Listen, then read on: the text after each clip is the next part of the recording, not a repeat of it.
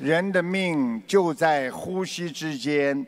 学佛就是要懂得人生苦空无常。我们每个人来到了这个世界，生不带来，死不带去，留下的只是一生的遗憾和悔恨。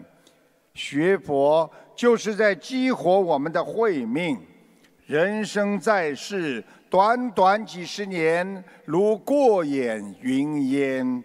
对于大千世界来说，我们人非常的渺小，只是一粒微尘，要学会放下。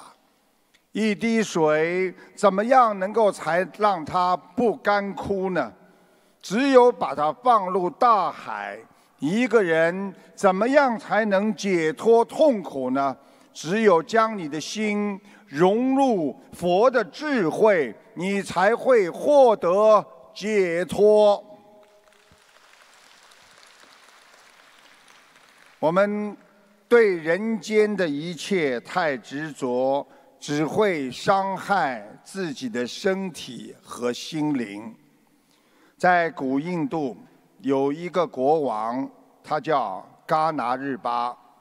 他和王妃的感情特别特别的好，多年来两个人两情相悦，难舍难分。有一天，国王突发奇想，他想考验一下王妃对自己的感情有多深，他就让贴身仆人谎称国王被老虎吃掉了。自己躲在皇宫的花园里观察皇妃的反应。这个王妃听到这个消息之后，五脏俱焚，伤心过度，当下就气绝身亡。国王见此，肝肠寸断，悔不当初，把王妃的尸体背到了狮驼岭。终日守护在边上，寸步不离，一边痛哭，一边深情地呼唤皇妃的名字瓦邦嘎纳。尸体慢慢地开始腐烂了，变成了白骨，白骨又渐渐地风化，但他始终没有离开。就这样。他在狮驼岭守护着王妃的尸体八年。后来有一位法师的师傅想救度他，他捧着一个非常珍贵的瓦罐，到了狮驼岭，他看见国王，然后慢慢走过去，有意的在国王的附近把手一松，瓦罐。掉在了地上，摔成了一堆碎片。法师装成非常伤心越局的样子，一边哭喊，一边叫着：“瓦罐呐，瓦罐呐！”国王见后，忍无可忍，暂时停止了对王妃的思念和呼唤，走过去劝他：“喂。”你这个人真的很蠢呐！瓦罐破了，值得你这么伤心吗？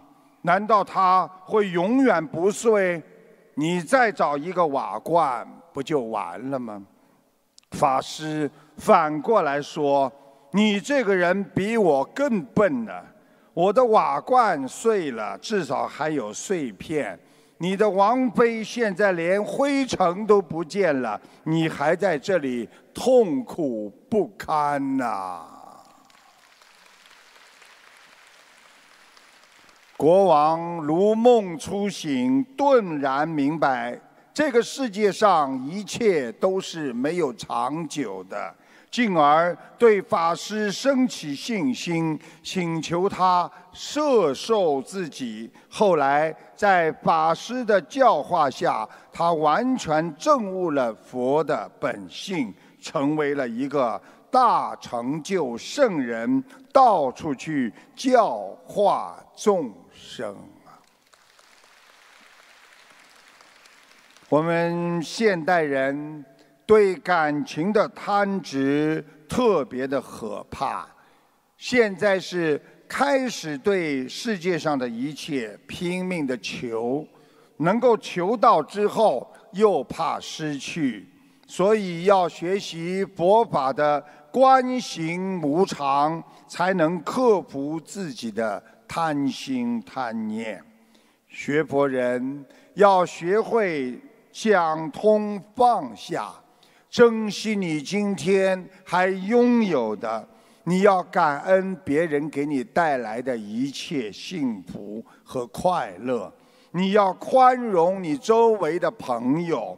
凡事退一步，海阔天空。每天让观世音菩萨的慈悲常驻心间，你能化解一切人间的烦恼和灾难，你才能在人间得到真正的。般若和快乐呀。